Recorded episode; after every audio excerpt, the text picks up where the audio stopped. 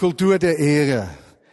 Big Point, was ist Big Point? Big Point heißt, wir feiern Gottesdienste mit einem spezifischen Thema. Kultur der Ehre, die Thematik, die uns einige Monate lang begleiten wird. Weshalb Kultur der Ehre? Es geht uns darum, mehr von Gottes Gegenwart und Nähe zu erleben. Es geht uns darum, uns vorzubereiten, dass Gottes Gegenwart in unserem Leben zum Durchbruch kommen kann. Nicht nur persönlich in meinem Leben, in deinem Leben, sondern im Leben unserer Gemeinde richtig zum Durchbruch kommen kann. Und wir möchten miteinander einen Weg gehen. Wie kann Jesus in meinem Leben mehr Raum gewinnen? Und wie kann dieser Raum, den er mehr gewinnt in meinem Leben, mich verändern, dass ich für andere Menschen ein Segen sein kann und die Durchlässigkeit seiner Gegenwart in meinem Leben etwas bewirkt. Vor drei Sonntagen haben wir darüber gesprochen und uns Gedanken darüber gemacht, äh, wie sieht uns Gott? Und wir haben gemerkt, es gibt einen Zusammenhang mit diesem einen Satz in der Bibel, liebe den Herrn, deinen Gott von ganzem Herzen, aller Kraft und allem, was in dir ist und deinen Nächsten wie dich selbst. Wir haben herausgefunden, dass, dass dieses Selbstlieben, Nächstenlieben, Gottlieben, von Gott geliebt, alles zusammenhängt. Und wir haben herausgefunden, dass das eine gewisse schwierige Herausforderung sein kann. Wie kann ich den Nächsten lieben, wenn ich mich nicht liebe? Wie kann ich mich lieben, wenn ich nur auf meine eigene Zerbrochenheit und Schwachheit sehe und nicht Gottes Sicht bekommen kann. Vor zwei Sonntagen hat Marius gesprochen. Zwei Dinge sind mir hängen geblieben. Das eine war, im Alten Testament gab es ein Gesetz, das sich die Menschen vor den Unreinen und Kranken schützen mussten, damit sie nicht krank wurden. Und im Neuen Testament heißt uns Jesus, dass die Kranken und Zerschlagenen in unserer Gegenwart heil würden. Eine Umkehrung der Tatsache. Oder ein zweiter Gedanke vor zwei Wochen, der bei mir hängen geblieben ist. Der Geist Gottes ist in uns für uns selbst. Er ist auf uns für den Nächsten, damit etwas von dieser Gegenwart Gottes in unserem Leben abstrahlt auf den Nächsten. Nun, heute möchte ich eine äh, wichtige Frage mit euch anschauen zum Thema Kultur der Ehre. Ist die Frage der Identität. Was bestimmt meine Identität? Worauf baue ich meine Identität auf? Nun, in unserer westlichen Kultur ist einer der wichtigsten identitätsstiftenden Faktoren der Beruf und Erfolg. Menschen erschaffen sich eine Identität über ihre berufliche Tätigkeit, besonders dann, wenn sie erfolgreich sind. Aber gerade in einer Zeit, wo Erfolg, Karriere bedroht sind, sind dann nicht nur einige Äußerlichkeiten bedroht, sondern unsere eigentliche Identität. Man spürt, dass etwas im ganzen Gespräch im Moment in der Schweiz zum Thema von Bankengeheimnis oder den Aufschrei unserer Politiker, wenn es um die Thematik des Vorgehens der äh, amerikanischen Gerichte gegen die UBS geht. Wir sind verunsichert. Wir fühlen uns bedroht. Wir sind verängstigt und wer weiß, wie viele diese Menschen, die in der Leitung der UBS sind, dieser Großbank sind, selbst aus Angst und Furcht reagieren und nicht mehr agieren können. Ja, es ist so in unserer Immobilien-, Finanz- und Weltwirtschaftskrise, die sich abzeichnet, haben bereits Tausende ihre Arbeitsstellen verloren, andere werden sie verlieren. Viele Menschen sind bedroht, wenn Beruf und Erfolg die einzigen identitätsstiftenden Faktoren sind, dann ist der Mensch, dann ist der Mensch, dann ist der Mensch in einer schwierigen Situation. Denn der Beruf, der Erfolg hat keinen bleibenden Bestand, gibt letztlich nicht die Sicherheit, die wir uns wünschen. Genauso wenig ist es, wenn du deine Identität auf dein Äußeres, dein Aussehen äh, baust oder die Art und Weise, wie du bei Menschen ankommst, welche Feedback sie geben. All das hat wenig Bestand. Es ist etwas, was immer wieder in dir drin ist. Denken wir doch an die Teenager, wie viele Teenager sind auf der Suche nach Identität und auf dieser Suche müssen sie sich unterscheiden von anderen äh, Menschen und äh, einige werden zu Rebellen, ja. Wenn jemand eine Identität anzieht eines Rebellen, wird er sich anderen Menschen gegenüber immer rebellisch verhalten. Also die Identität, derer wir uns bemächtigen, an der wir arbeiten, die wird unser Verhalten bestimmen. Apropos Teenager, heute fuhr ich mit der Bahn von Sigriswil nach Bern im tiefen Schnee heraus und äh, kam mit einem äh, Regionalzug von Thun nach Bern, S-Bahn, und dann gab's eine Fahrscheinkontrolle und da kam ein Mann, grauhaarig, mit einem ganz, mit langen Haaren und einem Rossschwanz. Und ich habe gedacht, entweder hat er sich einmalig gut verkleidet, damit ihn niemand als ein Kontrolleur erkennen kann. Oder dieser Mann baut an seiner Identität. Er muss anders sein als der Rest der Menschen um ihn herum. Wie viel Kraft, Energie, Geld investieren wir doch in das Entwickeln unserer Identität? Jetzt kommt aber eine andere Frage. Und eigentlich, ihr merkt das bereits, worauf ich hinaus möchte. Geht es um Identität, die ich aufgrund meiner Leistung, meines Wissens, meines Könnens, der Art und Weise, wie ich bei Menschen ankomme, aufbaue? Oder gibt es eine viel tiefer gehende äh, Identität, die mir geschenkt wird? Eine Identität, die ich nicht primär erarbeiten muss. Woher weiß ich, was Gott über mich denkt? Erinnert ihr euch an die Predigt vor drei Sonntagen? Sehen wir uns selbst als bedingungslos geliebte Wesen? liegt unsere Identität, wie wir in diesem Erlebnisbericht vorhin gehört haben, wo die Frau erzählt hat, dass sie von ihrem Vater nie gehört hätte, ich liebe dich. Und als sie ihm vergeben hatte, er sie vier Stunden später anrief, obwohl er normalerweise nur alle zehn Jahre einmal anruft, ist unsere Identität in diesem Wissen bedingungslos geliebt zu sein ohne eine Leistung zu erbringen, ohne es zu verdienen, sondern einfach weil wir sind. Wenn meine Eltern mir etwas mitgegeben haben in meinem Leben, beide mit einem großen Verlangen, mit Gott zu leben, am Anfang noch nicht mit der Kenntnis, wie man in diese Liebe reinkommt, die Gott persönlich meint und nicht für alle Menschen, haben Sie mir doch eines mitgegeben, bedingungslose Liebe. Bedingungslos sind Sie zu mir gestanden. Dieses bedingungslos zu mir zu stehen, hat unglaubliche Kraft gehabt in meinem Leben. Und hat bewirkt, dass ich eine innere Kraft aufbauen konnte, die mich neben der Kraft von Gottes Liebe, die er mir immer wieder zeigt und beweist, die eigentliche innere Kraft meines Lebens ist. Ich bin geliebt, ich bin gewollt. Ich muss das nicht zuerst verdienen. Doch. Und hier kommt eine Kernfrage, die betrifft dich genauso wie mich. Kannst du das annehmen? Kann ich das wirklich an, das annehmen?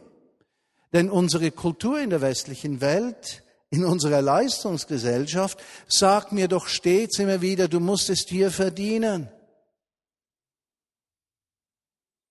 So etwas wie bedingungslose Annahme ist doch kaum zu finden. Christen sind von der Welt her gesehen nicht Schwachköpfe, weil sie an eine höhere Macht glauben. Für viele Menschen in meinem Umfeld, die nicht mit Jesus Christus leben, sind Christen Schwachköpfe, weil sie an die bedingungslose Liebe glauben. Was ist es ein Gegenstück dazu, das anzunehmen? Ich sage euch, was das Gegenstück ist. Menschen, die diese bedingungslose Liebe nicht annehmen können, begeben sich in zwei Felder, die ihr Leben wachsen, zerstören können. Das eine, es ist die Welt des Vergleichens, es ist die Welt des Messens. Die Leistungsgesellschaft basiert darauf, dass wir uns immer messen und vergleichen müssen. So messen wir und vergleichen wir Aussehen, wir messen und vergleichen Leistung, wir messen und vergleichen Wissen, wir messen und vergleichen Effektivität, wir messen und vergleichen Effizienz, wir messen und vergleichen Erfolg, wir messen und vergleichen Können. Und auf dieser ganzen Liste von Messen und Vergleichen versuchen wir uns je nach Persönlichkeit an einem Ort einzuordnen, wo unsere Seele zur Ruhe kommen kann. Nun, wenn ich das sage, meine ich nicht, Leistung ist schlecht. Wenn ich das sage, meine ich nicht, Wettkampf ist schlecht.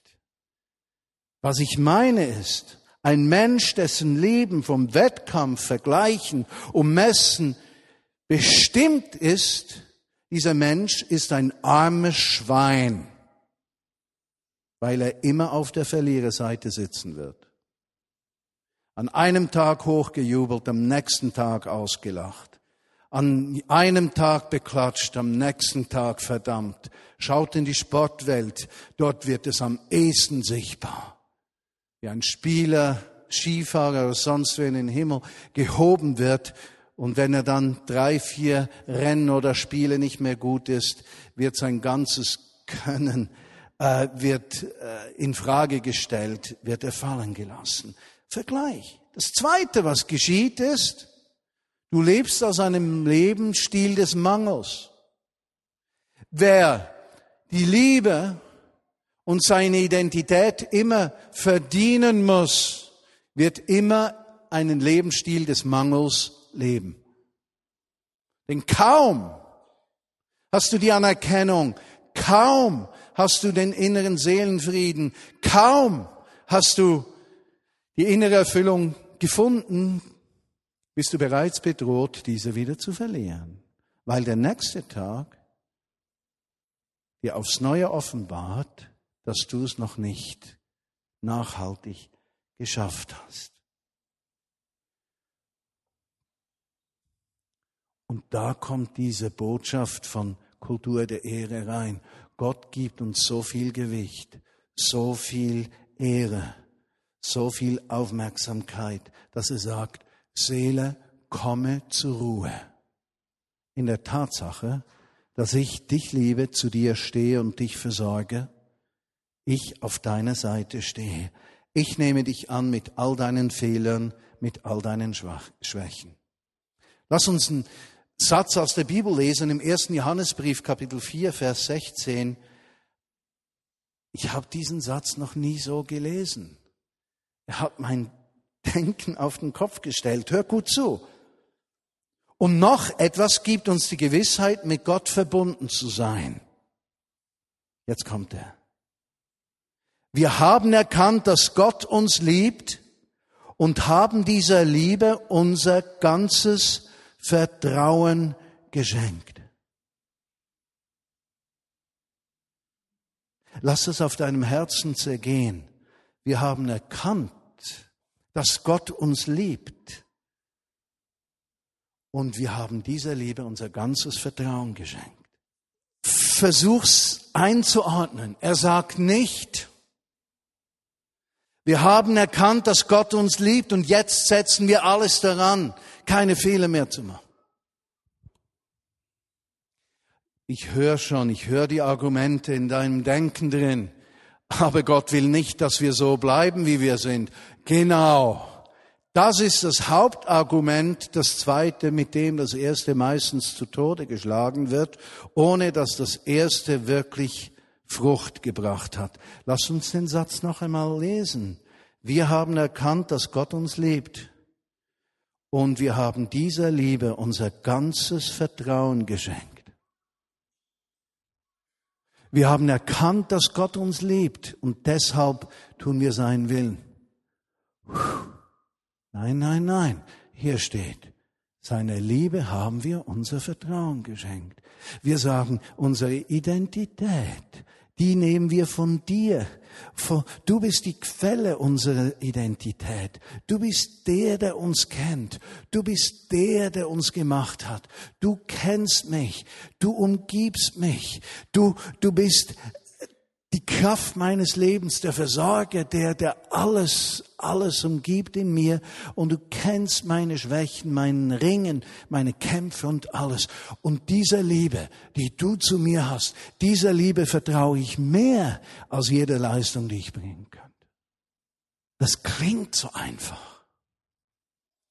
Ich kenne Zeiten, wo es bei mir dunkel wird um mich herum und wer etwas davon lesen möchte, in meinem Blog www.bühlmannsue.eu, bühlmanns.eu, könnt ihr nachlesen einige Gedanken, die ich zu diesem Thema aufgeschrieben habe. Wenn es dunkel wird, gibt es drei, vier Dinge, die mir helfen, aus der Dunkelheit zu kommen. Das eine, was mir hilft, sind Freunde, die mich kennen.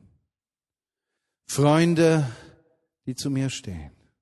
Freunde, bei denen ich mich nicht beweisen muss und mich nicht zu erklären brauche. Das Zweite, was mir hilft, sind unsere Kinder. Zu sehen, wenn sie ihr Herz auf Jesus setzen und ihm nachfolgen und durch ihr Sein eine Ermutigung sind. Dritte Ermutigung meine Frau, die über 30, 36 Jahre lang an meiner Seite ist und nicht aufgegeben hat, mich zu ermutigen, mein Leben für Jesus zu verschwenden. Nie aufgehört hat. Das holt mich raus. Und das vierte, wenn ich Jesus anbete und wenn ich einen Song höre auf meinem iPod, Jesus, du bist der Fels, auf dem ich stehe. Was kann mir geschehen?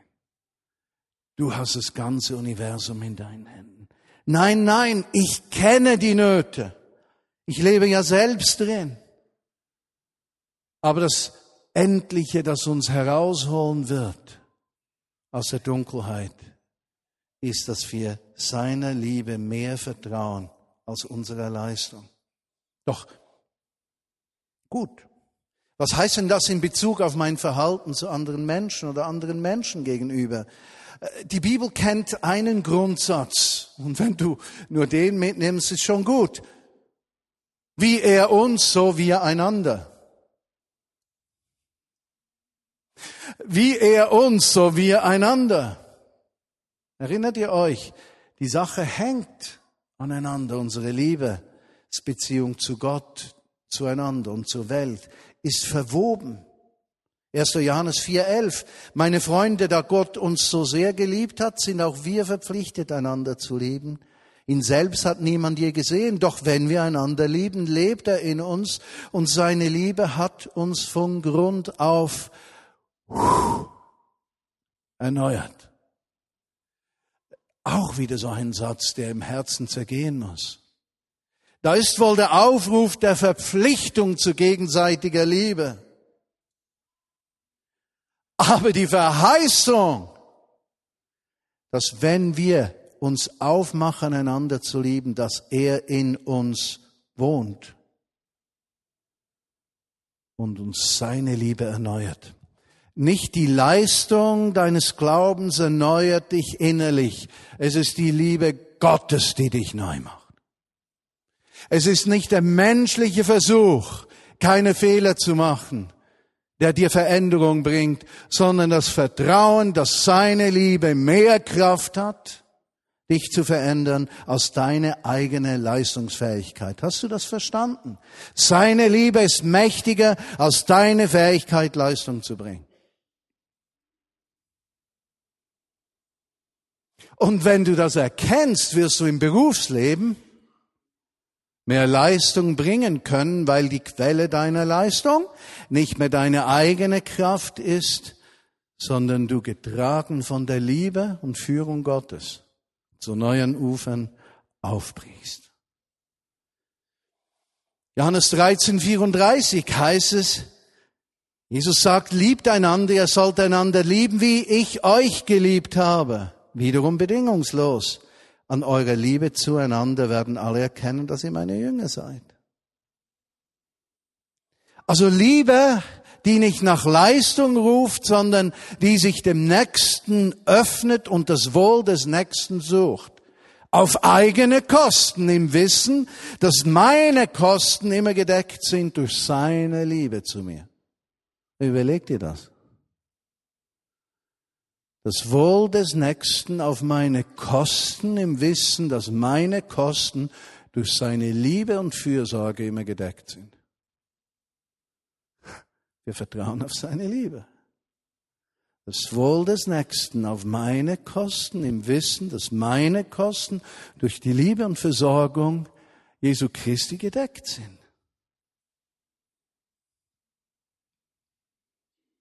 Kultur der Ehre. Wen ehren wir und wen lieben wir? In unserer Kultur gilt Ehre, wem Ehre gebührt. Aber wem gebührt denn Ehre? Auch in unserem Umgang mit anderen Menschen ist Leistung oft ein wichtiger Faktor. Wen ehren wir hoch? Mutter Teresa, 1,47 Meter, schmächtig, eine Powerfrau. Ja, Nelson Mandela, 27 Jahre auf Robin Island. Georgi und ich und äh, Rebecca, wir waren in seinem Gefängnis in Robin Island vor Kapstadt. Äh, sowas wie ein Hundezwinger. Er hat sich nicht gerecht.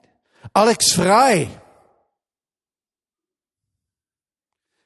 der Retter der Schweizer Fußballnationalmannschaft bei so vielen Gelegenheiten. Oder der modernste Barack Obama. Ehre, wem Ehre gebührt. Und diese Liste von Namen könnten wir erweitern, aber wir würden immer wieder über das Gleiche stolpern. Nämlich, dass die Leistung dieser Menschen bedeutet, dass sie der Ehre würdig sind. Und im Reich Gottes ist es umgekehrt. Ihr sollt einander lieben, wie ich euch geliebt habe. Er hat die Kosten bezahlt. Und für die Liebe, die wir geben, das Wohl des Nächsten, das wir suchen, hat er die Kosten mit übernommen. An eurer Liebe werden alle erkennen, dass ihr meine Jünger seid. Und, und, und diese Liebe, die sich nicht auf Leistung bezieht, weil Jesus sich nicht auf Leistung uns gegenüber bezogen hat, stellt uns die Kernfrage in unserem Verhalten, wenn unsere Identität mehr und mehr auf dem Weg der Heilung ist, dann hat es eine Konsequenz. Wir müssen unser Leben nicht mehr von den Schwächen des Nächsten bestimmen lassen. Ein Beispiel, ich erinnere mich an ein Fußballspiel von unserem jüngsten Sohn, von Matt. Das war ein Fußballspiel zwischen Bethlehem und Schüpfen damals.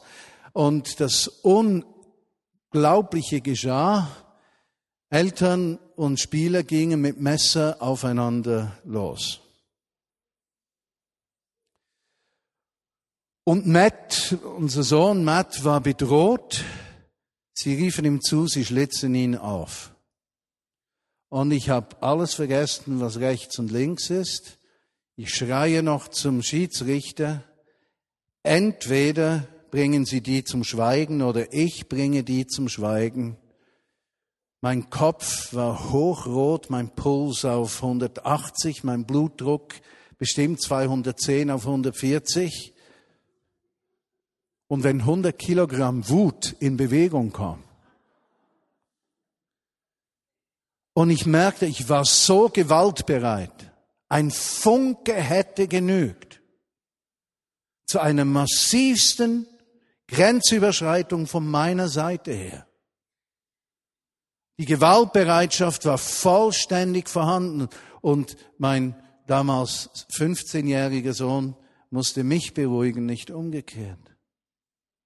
Ihr Verhalten, ihre Charakterschwächen hatten darüber bestimmt, wie ich mich ihnen gegenüber verhielt. Ich war gewaltbereit. Doch, wie ist Jesus mit solchen Situationen umgegangen? Erinnern wir uns an eine Geschichte in Johannes Evangelium Kapitel 8. Viele von euch kennen diese Geschichte. Jesus wird versucht von schriftgelehrten Pharisäern. Sie bringen eine Frau zu ihm. Diese Frau wurde soeben erwischt beim Ehebruch. Sie kommen zu ihm und fragen ihn, Lehrer, Jesus, Rabbi, sag uns doch mal, was wir hier tun sollen. Diese Frau wurde beim Ehebruch erwischt und das Gesetz des Mose sagt, dass wir sie, sie steinigen sollten. Jetzt hatten sie. Jetzt hatten sie ihn. Entweder würde er Ja sagen und sein, seine eigenen Worte wertlos erklären, oder würde sich gegen das Gesetz Mose stellen. Doch Jesus lässt sich nicht herausfordern. Er gibt sich der Kultur der Ehre hin, dem Denken seines Vaters über alle Menschen. Er schaut auf die Frau. Er schaut auf die Männer. Er zeichnet etwas in den Sand. Er steht auf. Er sagt, wer ohne Sünde ist, werfe den ersten Stein. Und die Geschichte erzählt, wie einer nach dem anderen mit dem Blick auf die Füße gerichtet weggegangen ist. Worauf Jesus zu dieser Frau sagt, hat dich einer, keiner verurteilt? Sie antwortet, nein, Herr, keiner. So sagt Jesus, ich verurteile dich auch nicht. Du darfst gehen. Sündige von jetzt an nicht mehr. Eine gewaltige Geschichte. So geht Gott mit uns um. Wie gehen wir miteinander um? Da ist eine Frau bloßgestellt, jede Würde entledigt, durch eigenes Verschulden in Schwierigkeiten geraten. Sie hat alle Fehler gemacht, die man machen kann. Und Jesus öffnet seine Arme. Wie gehen wir miteinander um? Decken wir die Schwächen unserer Mitchristen auf in unserer Familie? Am Arbeitsplatz vielleicht? Sprechen wir über die Schwächen des Nächsten? Definieren wir unsere Identität über das Versagen des Nächsten? Weil im Moment, wo wir schlecht über jemanden sprechen, wir uns besser fühlen, als er sich fühlen kann? Vergeben wir? Leben wir mit der Erwartung, an andere Menschen, die schulden mir was. Eine der größten Krankheiten der Christen ist, sie denken immer, die ganze Welt schuldet mir etwas. Weil es ist gut, in einer großen Gemeinde zu sein, weil sich dann viele Menschen um mich kümmern. Nicht nur wenige. Die schulden mir was. Wie reagiere ich auf Menschen? Zum Beispiel im Gottesdienst, die ich nicht kenne bin ich so eingenommen von meinen Herausforderungen, dass ich die Bedürfnisse des Nächsten nicht mehr wahrnehme.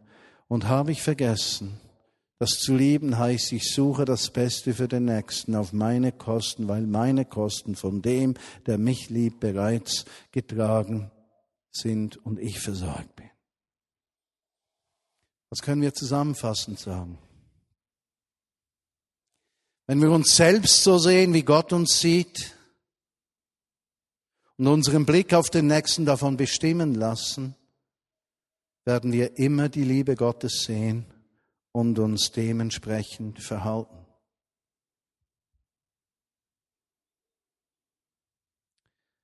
Jesus, ich bitte dich, dass du uns in diese Kultur der Ehre reinnimmst, dass du uns offenbarst, dass wir eine Identität haben von Geliebten Kindern, die Vorrechte haben, deren Identität nicht im Vergleichen liegt, nicht im Bessersein, nicht im Übertrumpfen, sondern in der Tatsache, dass wir mit der Quelle des Lebens in Verbindung gekommen sind. Erlaube uns als Vineyard Bern, als Gemeinschaft von Christen in dieser Kultur der Ehre einzutauchen, wo nicht das Messen miteinander und das Vergleichen uns einen Schritt weiterbringt, sondern dieses Bewusstsein, geliebt zu sein, um das Beste des Nächsten zu suchen auf meine Kosten, weil meine Kosten auch getragen sind. Öffne unseren Blick für die wahre Identität, die sich nicht etwas erkämpfen muss oder sich beweisen muss, sondern die innerlich zur Ruhe kommt. Und wenn es um Leistung geht, dann Vater, bitte ich dich, dass diese Leistung aus Auftrag und Berufung kommt und nicht aus Kompensation einer schwachen Persönlichkeit. Und so bitte ich dich genauso um Erfolg von Menschen in der Vineyard Bern, nicht um des Erfolgs willen, sondern damit wir deine Berufung optimal leben können. Das als eine Seele, die zur Ruhe gekommen ist, deren Identität gefunden ist. Jesus, komme du mit uns auf diese Reise, dass eine Kultur der Ehre unser Leben bestimmt.